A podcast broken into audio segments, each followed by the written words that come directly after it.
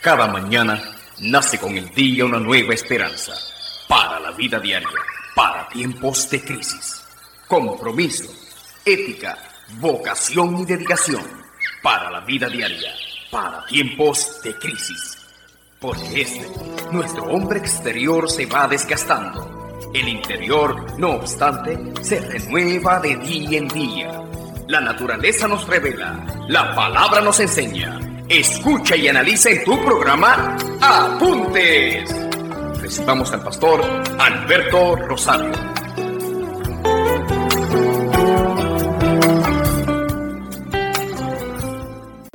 invierno, otoño, primavera, verano. No todo es floreciente.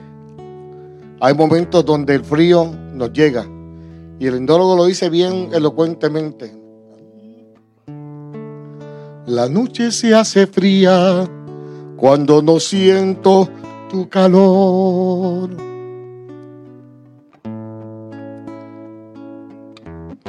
Es como si todo, todo, todo terminara para mí. Ayúdame, Dios mío, pues no quiero yo caer. Extiende a mí tu mano, te necesito te necesito.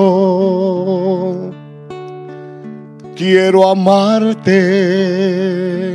noche y día, mi Jesús. Quiero amarte noche y día, Dios. Quiero amarte cada día. Dios, quiero amarte noche y día. El samita diría, tu misericordia es mejor que la vida y mis labios te alabarán. Hoy quiero hablar de la palabra transformación, transformación. Para entender bien el contexto y la carga y la enseñanza que quiero comunicar. Cuando yo comencé en Pentecostés, las personas pasaban a hacer profesión de fe y la gente pensaba que al otro día estaría transformado.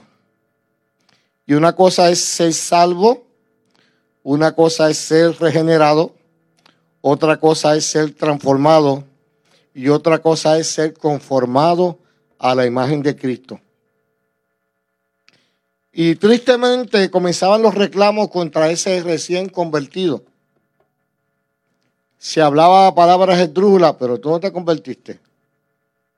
Si tenía recaídas en el vicio, adiós, pero los pentecostales no beben, no fuman. Uno de los vicios más difíciles de dejar es la marihuana y el cigarrillo. La gente esperaba que de momento fuera un buen esposo, un buen padre, un buen hijo, un buen proveedor. Y las personas hacían dos cosas, o se descarriaban, pregúntenle a Pedro, Pedro me negarás tres veces. Y Pedro se fue a pescar. Le dijo, Señor, te equivocaste. Dijiste que yo sería roca, te equivocaste. Yo soy flojo. Yo soy inconstante. Cuando usted busca el significado de Simón, nos habla de su fragilidad. Sin embargo, Jesús había visto su fin, te haré pescador de hombres. Lo que muchas veces nos hace falta conocer es que la transformación es cuando se recobra la salud espiritual. ¿Qué es la salud espiritual? Cuando comienzas a amar a Dios más que a todas las cosas. Eso se llama adoración a amar a Dios más que a todas las cosas. La salud física, obviamente las conductas adictivas, obviamente también tengo que admitir que ha habido personas que han quedado libres instantáneamente, pero otras han sido producto de un rompimiento. Mire, los alcohólicos anónimos, hay, cuando usted va al libro Hombres de Valor, ahí postula cómo las personas que han sido vulnerables hacia ciertas conductas pecaminosas necesitan un proceso de desintoxicación mental, espiritual y aún emocional. Porque hay algo químico atado al área callosa, la dopamina. Cuando hablamos de salud mental, cuando hablamos de salud emocional, cuando hablamos de salud relacional, cuando hablamos de salud vocacional, cuando hablamos de salud financiera, estamos hablando que hay siete áreas claves en tu vida que tienen que ser transformadas. Por eso la transformación es una combinación de acción divina y acción humana. En Malaquía nos presenta un retrato de cómo el Señor transforma. Y es bien revelador este texto, aunque obviamente usted tiene que buscar el principio de interpretación bíblica, porque hay algo que se le muestra a Malaquías que usted le entiende cuando conoce el trato de Dios con el hombre. Mire lo que dice Malaquías 3:3. Y se sentará para afinar y limpiar la plata. Ahí está hablando del Señor Redentor. Porque limpiará los hijos de Leví. ¿Y quiénes hoy son los hijos de Leví? La Leví es la tribu sacerdotal y tú y yo somos reyes y sacerdotes. Los afinará como a oro y como a plata y traerán a Jehová ofrenda en justicia. Oiga, la única manera de tú traer ofrenda a Dios en justicia es cuando vienes a través de Cristo. Porque Cristo es tu justicia. Y el inolo lo dice bien bonito. Soy la justicia de Dios, que mi cautividad quito. La pregunta que le vamos a hacer al texto, ¿cómo Dios afina y limpia la plata? Recuerdan que cuando aquí dice, mire, cómo Dios limpiará el oro y la plata. Obviamente, Job pone al relieve, me probará y saldré como el oro. Cuando Pablo habla de el desarrollo del carácter del cristiano, él compara sus obras como el oro, la plata, las piedras preciosas, la madera, la hojarasca y la paja. Y muchas veces nos escandalizamos porque yo como pastor he vivido experiencias de creyentes después de muchos años en el Evangelio, después de ocupar posiciones de liderato, después de haberse delegado responsabilidades y trabajo, de momento mañana dicen, Dios me movió a otra iglesia. Y obviamente, una de las cosas que me sorprende es que si la transición fuera a continuar, pero empiezan en cero.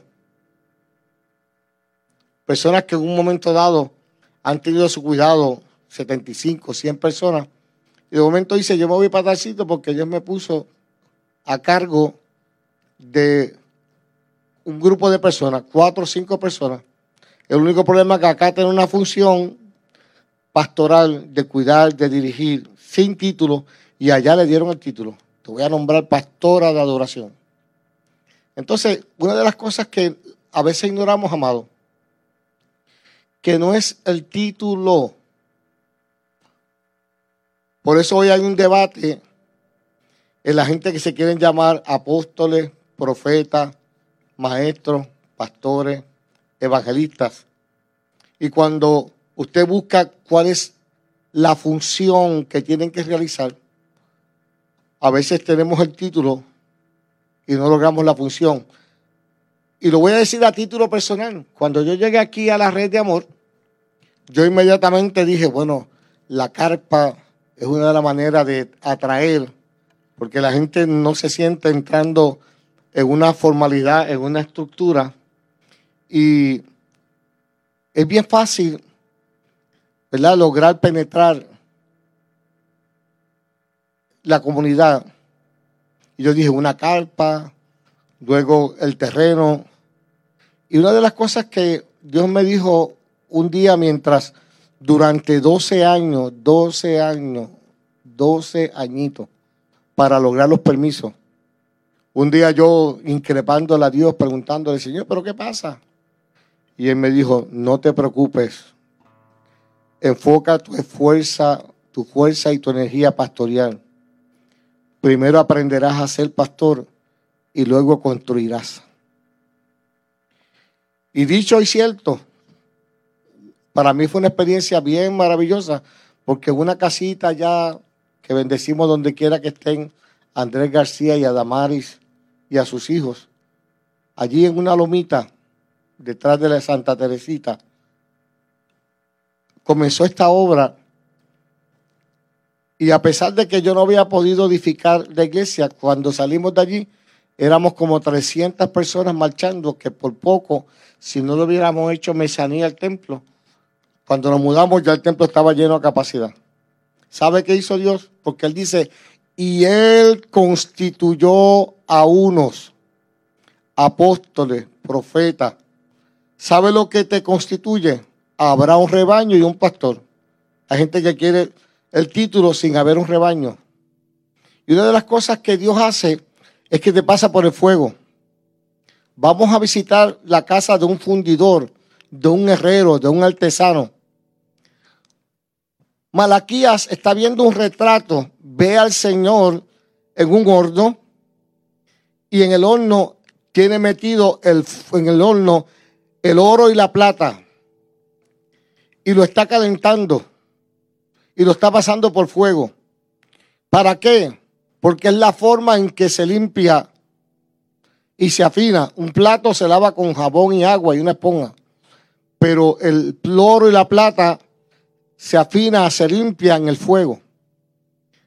Y imagínate que te acercas al herrero y le preguntas, oiga, ¿y cómo usted sabe que ese oro, que esa plata, que ese metal está limpio y afinado. Y él le va a contestar, el Señor le va a contestar, cuando yo miro el oro y veo mi rostro en él, cuando yo veo esa plata y veo mi rostro en él, cuando yo veo ese metal y veo mi rostro en él, significa que la escoria fue removida, que fue afinado, que fue limpiado. Y por eso es que a veces es necesario que el justo pase por diversas pruebas, porque en ese proceso, cuando tú veas el resultado, vas a entender lo que Job dijo. ¿Sabe lo que Job dijo? De oídas te había conocido, pero ahora mis ojos te ven. Y Pablo escribe en Corinto, por tanto nosotros todos, mirando a cara descubierta como en un espejo la gloria del Señor, porque el espejo que hace refleja la imagen que está frente a él. Pues cuando tú estás parado frente a Cristo, tu vida va a ser pulida, va a ser afinada, de tal manera que cuando la gente te mira, verá el rostro de Dios en ti. Y sigue diciendo, somos transformados de gloria en gloria. ¿Por qué gloria en gloria? porque hoy Dios se glorificó, me trajo convicción de pecado, de justicia, de juicio. Entendí que era un pecador y acepto y recibo a Cristo como Salvador. Esa es una gloria.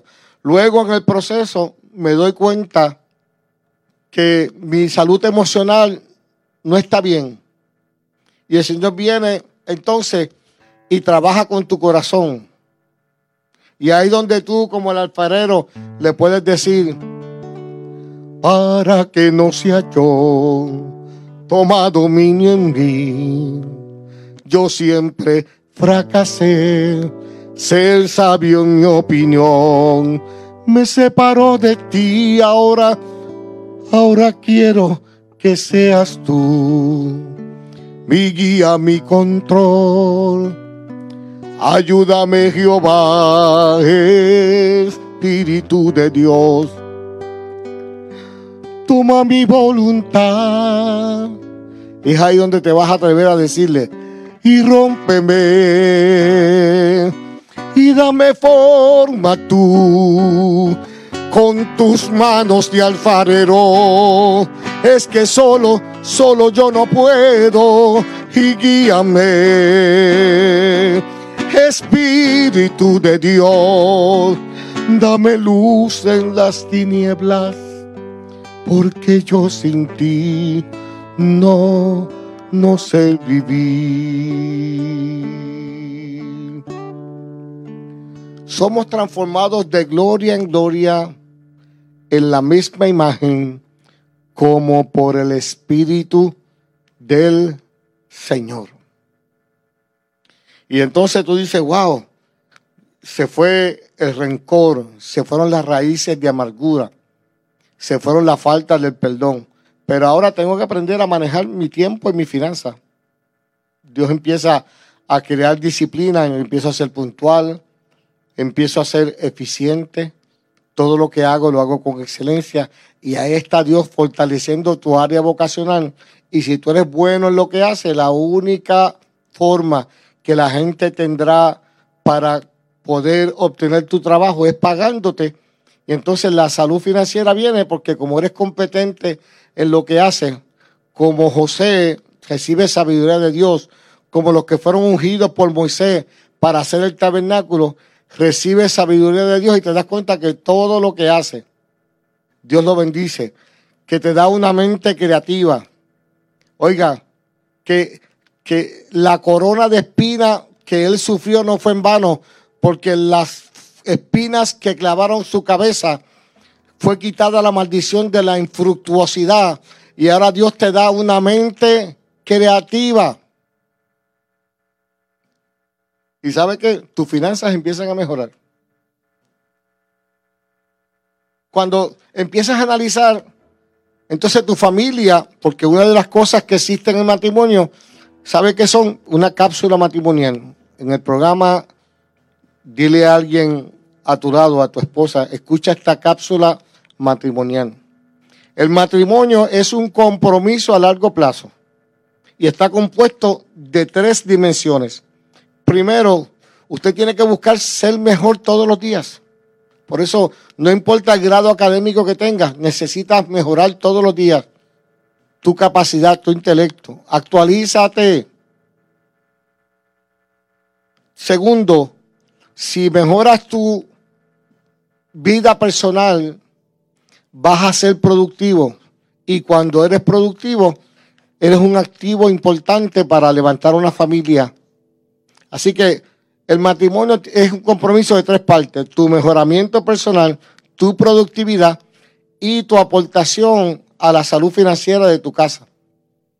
Fíjate, por eso te dije que salud, que transformación es salud espiritual. Porque le vas a decir al Señor, ¿sabes qué, Señor? Te amo más que a mi vida. Te amo más que a mi vida. Te amo más que a mi vida. Mire, es impresionante, es impresionante porque a veces usted se encuentra con alguien inconverso, o perdón, alguien creyente pero que no se congrega, que no ejerce sus dones, su ministerio en el cuerpo de Cristo y son los que más versados parecen estar. ¿Qué tú me dices? Chacho, cállate. Si tú supieras el milagro que Dios ha hecho en mí. Pero ¿sabe que La Biblia dice que por la fe Enoch fue traspuesto.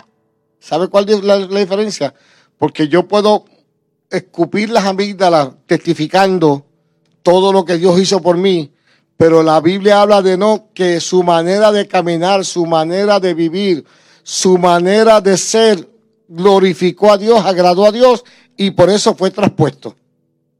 O sea, cuando tú manifiestas la vida de Dios, tu vida testifica, en vez de tú testificar lo que Dios hace de ti, Dios va a decir, este es mi hijo amado en el cual tengo complacencia. Va a decir, Enoch, Vente, papá, ya tú has glorificado mi nombre.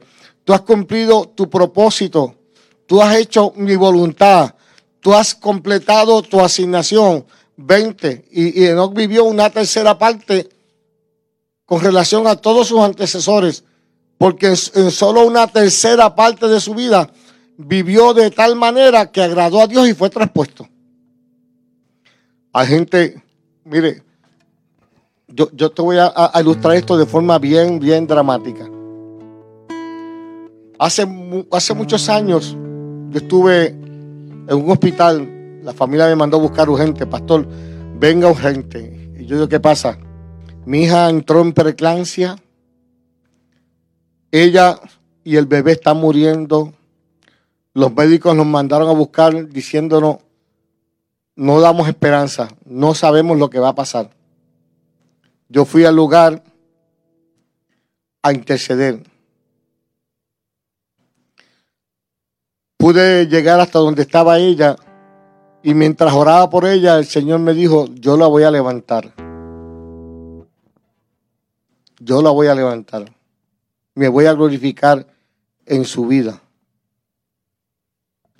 Luego le dije al papá, el Señor me da testimonio de que la va a levantar.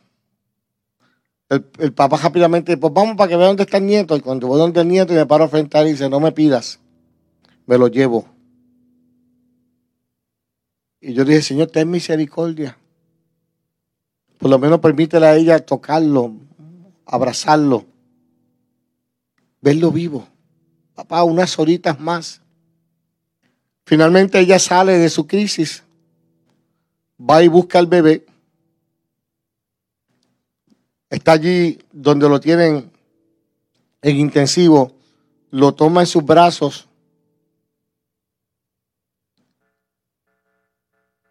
Lo alimenta un poquito porque no tiene fuerza ni para lactar. Y cuando iba de regreso al cuarto, el bebé se fue, murió.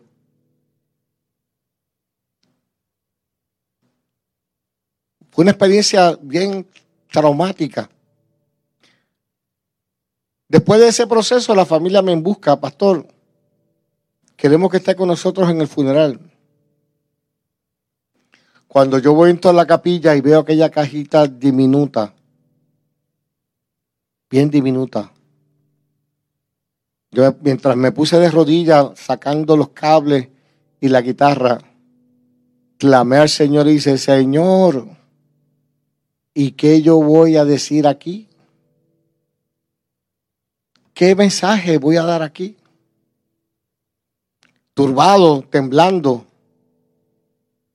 oigo una voz interior que me dice, dile que él vivió para unir la familia y como ese era su plan, su asignación, y ya la cumplió, me lo llevé. Yo no sabía nada de lo que estaba pasando. Cuando me paré y le dije, Dios me acaba de decir que este bebé ya cumplió su propósito en 24 horas de vida que tuvo. Y que por eso el Señor ya se lo llevó.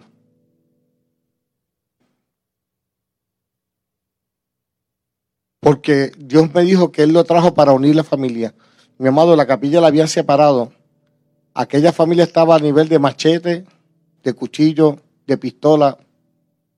Y cuando yo declaré esas palabras, todo el mundo se quebrantó a llorar y se rompieron las rivalidades, las confrontaciones, las peleas, la gritería, la guerra. Y de un lado a otro las familias se cruzaron y se abrazaron y lloraron juntos el duelo. Luego más tarde el Señor me mostró y me dijo, ¿sabes qué? Hay gente que en 24 horas, en un día, en un año, cumple su asignación.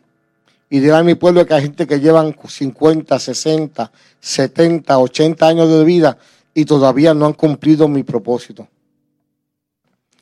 Y una de las cosas es que tu vida testifica acerca de Dios. Por eso la transformación tiene que ser física porque Dios te libra de las conductas adictivas. Es mental porque renueva tu manera de pensar. Es emocional porque Él sana tus raíces de amargura. Es relacional porque Él te da una palabra de reconciliación. Es vocacional porque Dios usa tus habilidades para traer gloria a su nombre y como consiguiente logras también la financiera porque todo lo que tú haces se bendice y se prospera y entonces Dios te usa para su gloria.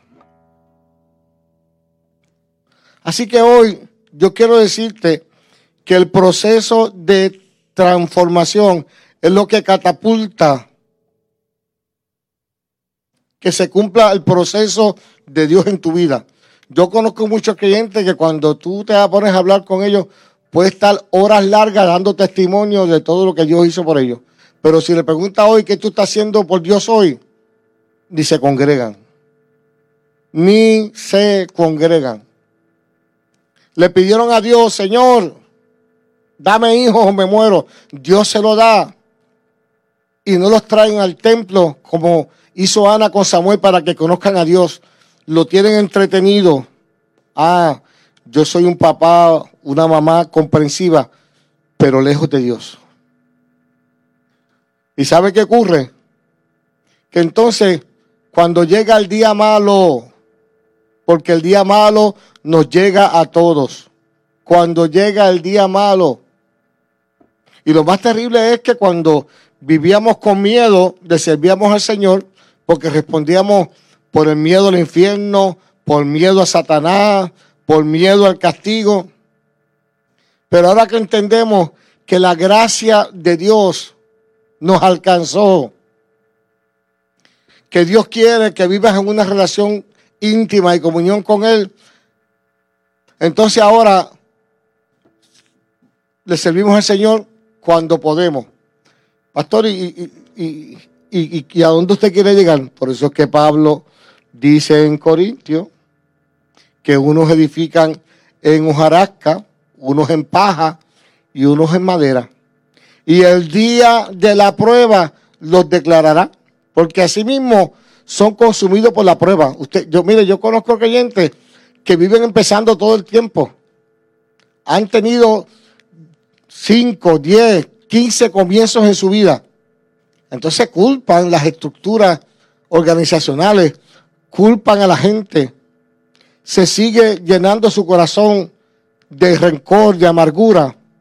Y simplemente lo que ha ocurrido es que no hay transformación. Yo conozco personas, mi amado, que cuando se suben al altar lloran que pueden inundar el templo. Hablan lengua que parece que ya no hablan español. Brincan y danzan, pero en su casa hablan lenguas extrañas. En su casa hay sillas de escarnecedores. Inclusive, si al frente está uno que entiende que su mensaje no es legalista ni dogmático como ellos le enseñaron, su semblante repudia y rechaza la gracia de Dios en esa persona. Esa es la actitud fariseo de los fariseos. Y yo quiero decirte hoy que hay cosas que Dios tiene que hacer que tú no las vas a poder hacer y hay cosas que tú, Dios, que, que, tú tienes que hacer que Dios no las va a hacer. En este mensaje no van a haber muchos amén. Mi, mi, mis hermanos, cuando termine, me dirán, pastor.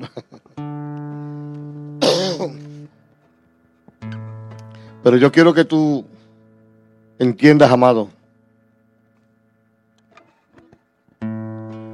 que la razón de nuestra vida es Cristo Jesús.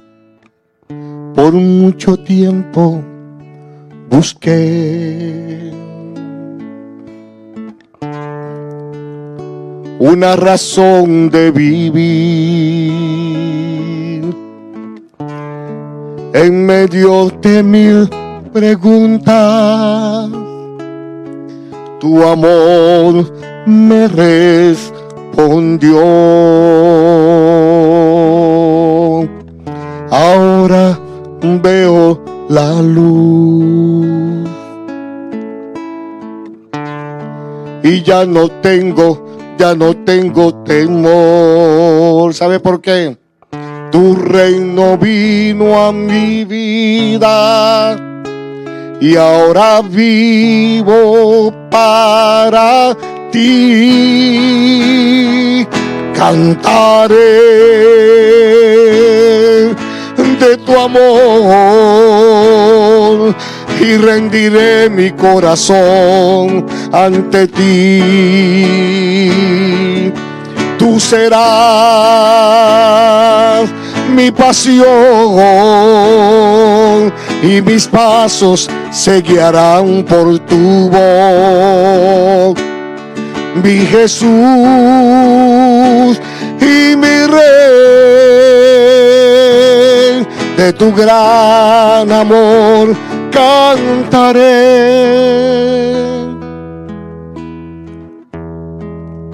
El Señor te amó y por eso sabe qué hace. Te tiene en el fuego de la prueba. Sí, sí, sí, sí, sí, sí. Esa palabra de Malaquías es profeta porque aunque Malaquías está explicándole al pueblo el juicio al cual estaban destinados a recibir, hace una pausa en su mensaje. Dicen, pero un día, pero un día, el Señor, el Rey de Reyes, tu alfarero, tu escultor, tu fundidor, te llevará al horno y te pondrá en el fuego para afinarte y para purificarte. ¿Y cuando te sacará del fuego de la prueba? Cuando te mire salido del horno y vea su rostro reflejado en ti. Oiga, qué maravilloso es este retrato que nos saca Malaquías acerca de la obra de Cristo.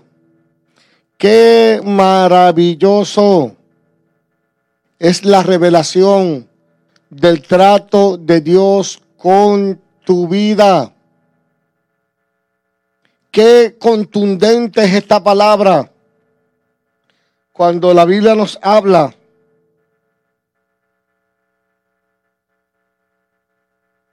de las declaraciones de Job. Me probará y saldré como el oro.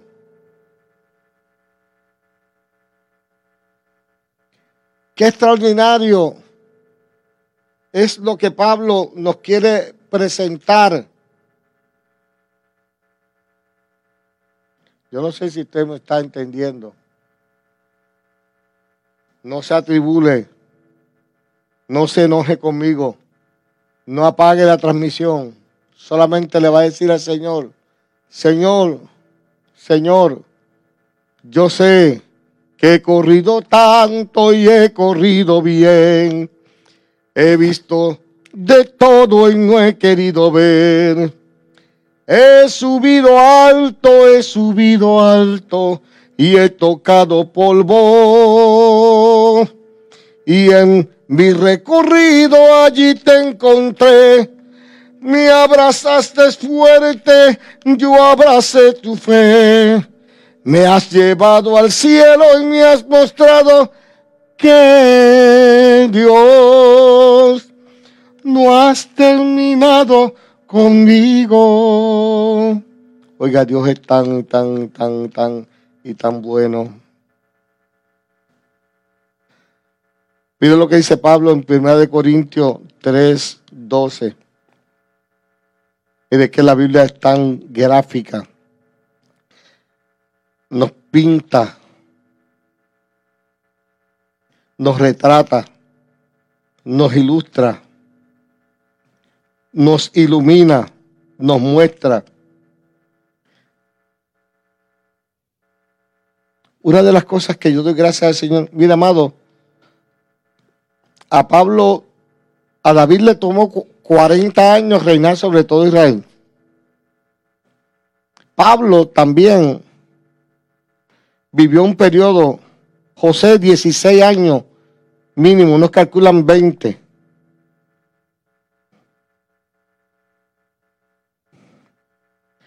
¿Qué significa?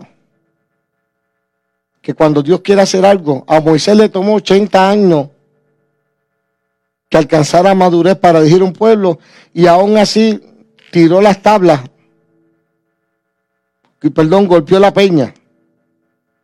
Mire, mire qué, qué revelador es este verso. Dice, conforme a la gracia que me ha sido dada, yo como perito arquitecto puse el fundamento y otro edifica encima. Pero cada uno mire cómo sobreedifica. Porque nadie puede poner otro fundamento que el que está puesto. Porque nadie puede poner otro fundamento que el que está puesto, el cual es Jesucristo. Hay una urgencia inminente de que prediquemos a Jesucristo. Porque lo que estamos diciendo cuando hablamos de Jesucristo es que ese cordero fue la cruz. Enfrentó la cruz con gozo. Y allí derrotó a Satanás, lo derrotó. Oiga bien, Satanás está derrotado, está pisado. Tú estás luchando contra la carne, tú estás luchando contra el deseo de los ojos, contra la vanagloria de la vida.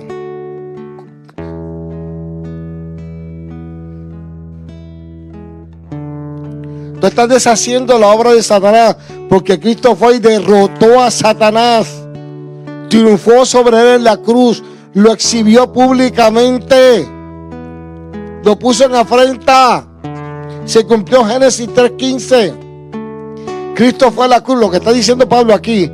El fundamento que es Jesucristo. Porque Jesucristo venció la muerte. Quitó el pecado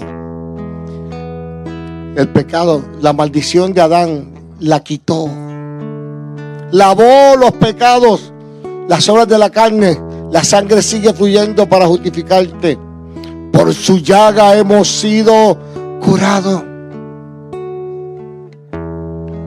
Lo que Cristo hizo en la cruz fue extraordinario, fue completo, fue perfecto. Rasgó el velo, nos dio acceso directo a la presencia del Señor. Ese es el mensaje que tenemos que predicar. La piedra del ángulo, Cristo. Yo doy gracias a Dios por la iglesia de Dios Pentecostal Movimiento Internacional. Estoy aquí desde los nueve años. Y mucho o poco apreciado, Dios ha glorificado en medio de mi familia en medio de esta hermosa congregación en Atoabajo de Arecibo. He vivido momentos maravillosos.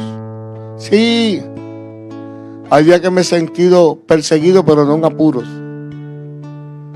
Sí, derribado, pero no destruido.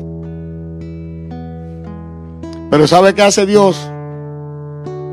Ah, ah, me alcanza con su favor merecido. Por eso digo, solo tu gracia me ha sostenido. Solo tu gracia me ha sostenido. Y tú me has hecho comprender que no tengo que temer y que mi fe es suficiente y venceré. solo tu gracia me ha sostenido, oh Dios. Solo tu gracia me ha sostenido y aún en mi debilidad tu poder se hace más fuerte y tu gracia, y tu gracia, y tu gracia, y tu gracia es el poder que me sostiene. Y cuando hablan de ti, es liberal, es G12, es creciendo en gracia. No importa lo que digan, no importa lo que hagan, nada me detendrá. Solo tu gracia y ese amor de Dios que echa fuera el temor. Ese amor de Dios que me ha dicho, clama, saca mi alma de la cárcel para que te alabe. Mire, Pablo está diciéndole aquí, conforme a la gracia de Dios que me ha sido dada, yo como perito arquitecto puse el fundamento. Si como iglesias entendemos que el fundamento es Cristo, la piedra del ángulo. ¿Sabe lo que pasa? Que cuando el templo fue destruido y se fue a hacer el nuevo templo, el de Zorobabel, una de las cosas fue que los edificadores eh, vieron una piedra y la quitaron. Vamos a limpiar el terreno. Y cuando fueron a hacer el templo, no llaman cómo empezar. Entonces fueron y la piedra que quitaron, dice, es que esta es la piedra del ángulo. Cuando estoy mirando bien el diseño, empieza por aquí. Y la piedra que los edificadores desecharon, desecharon vino a ser la piedra del ángulo. Por eso cuando destruyeron el templo en Jerusalén, Dios muere, resucita y desde la cruz es traído como piedra del ángulo. Solamente en Cristo, solamente en Él, la salvación en Cristo, en Cristo, se encuentra en Él. No hay otro nombre dado a los hombres, solamente en Cristo, solamente en Él. Cristo, mi roca, oiga, qué clase de revelación tenía la gente en la antigüedad. Y ahora tenemos una confusión. Pedro, ¿quién dice la gente que yo soy? Tú eres el Cristo. Tacho, Pedro, eso no te lo reveló sangre ni carne. Papá, esto que lo debe entender bien son los que después de mi muerte y resurrección vean el cumplimiento de los tiempos y la profecía. Esto se supone que tú no supieras quién yo soy hasta que yo fuera levantado Oiga, derrotando a Satanás, venciendo la muerte, quitando el pecado, lavando los pecados, sanando con mi llaga las dolencias del cuerpo y del alma. Esto se supone que tú no lo entendieras hasta que esto pasara. Si lo estás entendiendo ahora que yo soy el Cristo, eso no te reveló, no te lo reveló sangre ni carne. Y sobre esa verdad que yo soy el Cristo, es que hay que edificar la iglesia. Mira, amado, si tú no predicas a Cristo, Pregúntale lo que pasó a John Quicho. Lo votaron. Mira, tú sabes que Dios te puede librar del infierno. ¿Cómo va a ser si yo vivo en él? ¿Sabe que Dios, dejó, Dios te puede quitar, ayudar a vencer a Satanás? Si yo me casé con él, Dios te da poder sobre el demonio. Si con Satanás tuve tres demonios, dos hijos. Y John Quicho recogió, recoge que nos vamos. Y allá desmontó una pataleta, Señor, Señor, ¿por qué la iglesia no crece? ¿Por qué la gente no viene a ti? Lo primero que tiene que hacer John lo primero que tiene que hacer John Quicho es que prediques el mensaje correcto, el evangelio del reino. Vete a dile a esa señora quién soy yo. Señora, sabe que Cristo puede librar a su esposo del alcoholismo. De verdad. Sabe que sus hijos pueden ir a la universidad y convertirse en hombres de bien.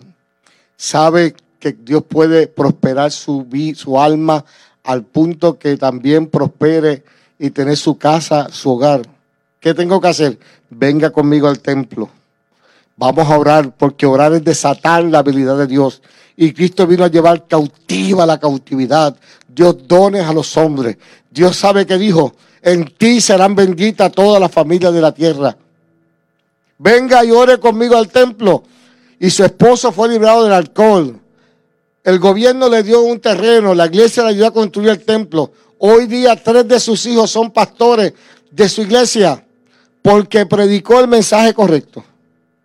Pablo dice, nene, pon bien el fundamento. ¿Por qué? Porque nadie puede poner otro fundamento que el que, que el que esté puesto, el cual es Jesucristo. Y si sobre ese fundamento alguno edificare oro, plata, piedras preciosas, madera, heno, hojarasca, la obra de cada cual será manifestada porque el día la declarará, pues por el fuego será revelada y la obra de cada uno, la cual sea, el fuego la probará.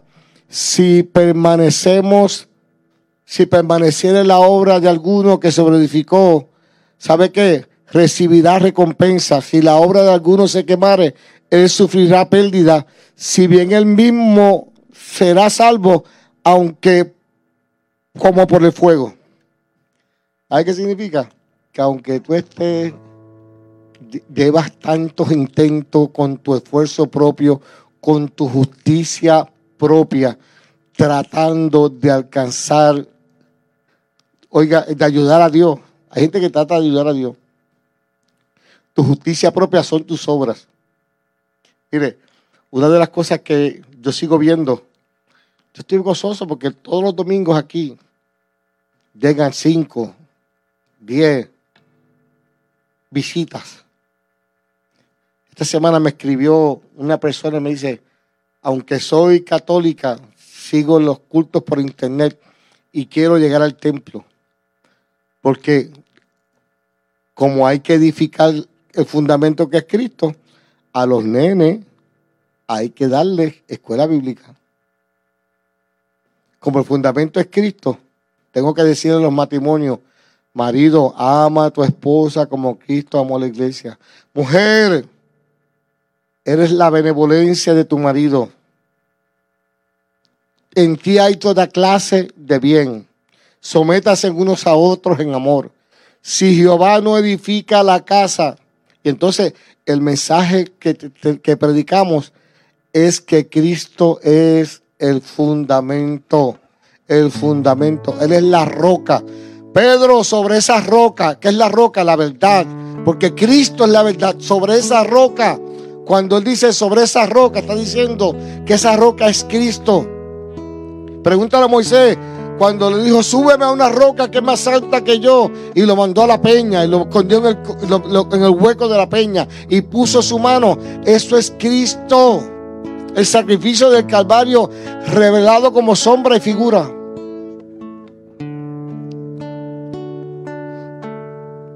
Oiga, no me va a dar tiempo de terminar esta predicación, pero entra a la página y léala y escúchala. El domingo yo prediqué tres mensajes sobre este particular. Y es bien importante que hay un Dios que dice, ¿sabe qué? Yo, yo, yo voy a hacer mi parte y tú haz la tuya. ¿Sabe cuál es la de él? Pregúntale a Tito. Tito dijo, pero cuando se manifestó la bondad de Dios, nuestro Salvador, mi Cristo, y su amor para con los hombres, nos salvó. ¿Sabe qué? Ya eres salvo. No por obras de justicia que nosotros hubiésemos hecho, sino por su misericordia, por el lavamiento de la regeneración y por la renovación del Espíritu Santo el cual derramó en nosotros abundantemente por Jesucristo nuestro Salvador, para que justificados por su gracia viniésemos a ser herederos conforme a la esperanza de la vida eterna. Cristo, Cristo, Cristo, Cristo. Cristo te entronamos, sí, te adoramos a ti. Oye, ¿hay poder en la palabra o no hay poder en la palabra? ¿Hay poder en la palabra o no hay poder en la palabra? ¿Cuál es la meta final de la iglesia para que entre el reino de Dios. Proclamar que todo, mire, anunciar invitar, anunciar, hasta que toda lengua confiese que Jesucristo es el Señor. Eso es tan sencillo. Pastor, y me estoy equivocando cuando hablo de Jesús. Bueno, lo que pasa es que si hablas de Jesús, tienes que llegar a Cristo. Pastor, entonces no, puedo hablar del Adonai, del Señor. Sí, porque cuando el Cordero ofreció la ofrenda de sacrificio y muere y resucita, conquista todas las cosas. Y Pablo dice, y reunió todas las cosas en Cristo. Y le está diciendo Pablo aquí, pero cuando se manifestó la bondad de Dios nuestro Salvador y su amor para con los hombres, nos salvó no por obras que nosotros hubiéramos hecho, sino por su misericordia y por el lavamiento y la regeneración y la renovación del Espíritu Santo, el cual derramó en nosotros abundantemente por Jesucristo nuestro Salvador. Yo pregunto, ¿cuál es la evidencia interna y externa de que Jesucristo es el Señor de tu vida? Canta al Señor toda la humanidad. Gloria y poder, majestad sea el Rey. Montes caerán y el mar rugirá al sonar de tu nombre. El miércoles esperamos a Hek, a Hek, Asociación de Jóvenes Embajadores de Cristo, van a estar aquí el miércoles celebrando la instalación de un nuevo equipo de trabajo. Y anhelo ardientemente en mi corazón. Estas facilidades son gratuitas para las asociaciones. Gratuitas porque ya la iglesia local aportó los recursos y cuando le devolvemos al Señor en servicio lo que recibimos, Él nos da más. Y no es retirándoselo a los que están. Por eso es importante, amado, que cuando el fundamento es Cristo, tú sabes, una de las cosas que tú vas a, experimentar es que todos en Él, por Él y para Él. Bienvenido a Heck. Venga, todos los jóvenes, los hijos de pastores, la Iglesia de Dios Pentecostal de Abajo, conocida como la Red de Amor. Y quiero que sepan que la Red de Amor viene de la cocina del internacional. Señor, por tu palabra enseñaremos a mundo la red de amor, pero como eso era muy largo, cogimos la red de amor. Porque comunica un mensaje más, más claro para el que no conoce al Señor. Y yo quiero concluir en esta hora diciéndote, eh, que tenemos el miércoles actividad. El viernes tenemos culto de niños. Papá, si tú tienes salud espiritual, lo vas a demostrar porque Dios es el amor de tu vida. Y lo más importante en tu vida es Dios. Y le vas a enseñar a tu hijo, vente papá, para que conozcas el amor de mi vida. Yo tengo un nuevo amor. ¿Quién es ese amor? Cristo. A gente que ya Dios no es su primer amor es su tercero, su cuarto, y no sé si aparece en la lista. Porque decir a Dios que te amo, mire, yo decir a la Biblia que la amo, pero no la abrazo, no la beso, no le hablo, no le sirvo. Ella no lo va a creer ni lo va a sentir. Papá, enséñale a tu hijo que Dios merece lo mejor. Y venga el viernes al culto de niños. Y así el domingo estaremos también celebrando nuestros tres cultos y estaremos precisamente en sintonía por Redentor. Sintonízanos a través de Redentor a las diez y media para que te conectes al culto a Dios. Muchas bendiciones. Dios bendiga el equipo de trabajo. Padre, yo he estado proclamando y orando. Bendice esta audiencia. Solamente te voy a pedir varias cosas. Sana, sana, liberta, llena de tu espíritu y bendice a tu pueblo. En el nombre de Cristo Jesús. Amén, Señor. Y lo va a sentir. Papá, enséñale a tu hijo que Dios merece lo mejor. Y venga el viernes al culto de niños. Y así el domingo estaremos también celebrando nuestros tres cultos y estaremos precisamente en sintonía por Redentor. Sintonízanos a través de Redentor a las diez y media para que te conectes al culto a Dios. Muchas bendiciones. Dios bendiga el equipo de trabajo. Padre, yo he estado proclamando y orando. Bendice esta audiencia. Solamente te voy a pedir varias cosas. Sana, sana, liberta, llena de tu espíritu y bendice a tu pueblo. En el nombre de Cristo Jesús. Amén, Señor.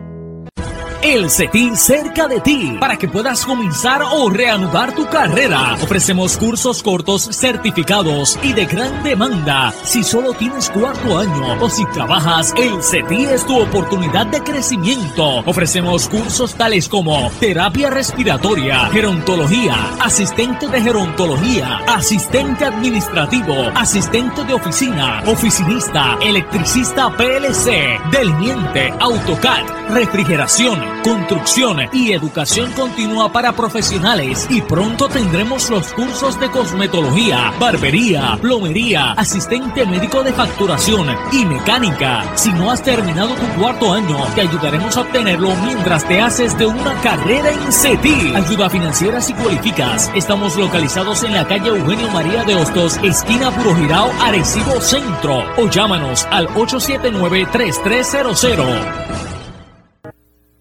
Family Health Care Center y su doctor Eric Figueroa Ríos, especialista en medicina de familia, les informa que brindamos servicios a domicilio. Llame al 787-817-4232. Además, nuestro horario de servicio en la oficina, lunes y jueves en la tarde, de 12 a 4, martes y viernes en la mañana, de 8 a 12, miércoles y sábado en la mañana y tarde, de 9 a 2. La oficina ubicada en la carretera 682, kilómetro 7 9, Barrio Garrochales de Arecibo, cerca del Correo. Ofrecemos servicios en los hospitales Manatí Medical Center y Doctor Center en Manatí. Aceptamos todos los planes médicos. Información, llame al 787-817-4232. Hemos escuchado al pastor Alberto Rosario. En este su programa, Apuntes.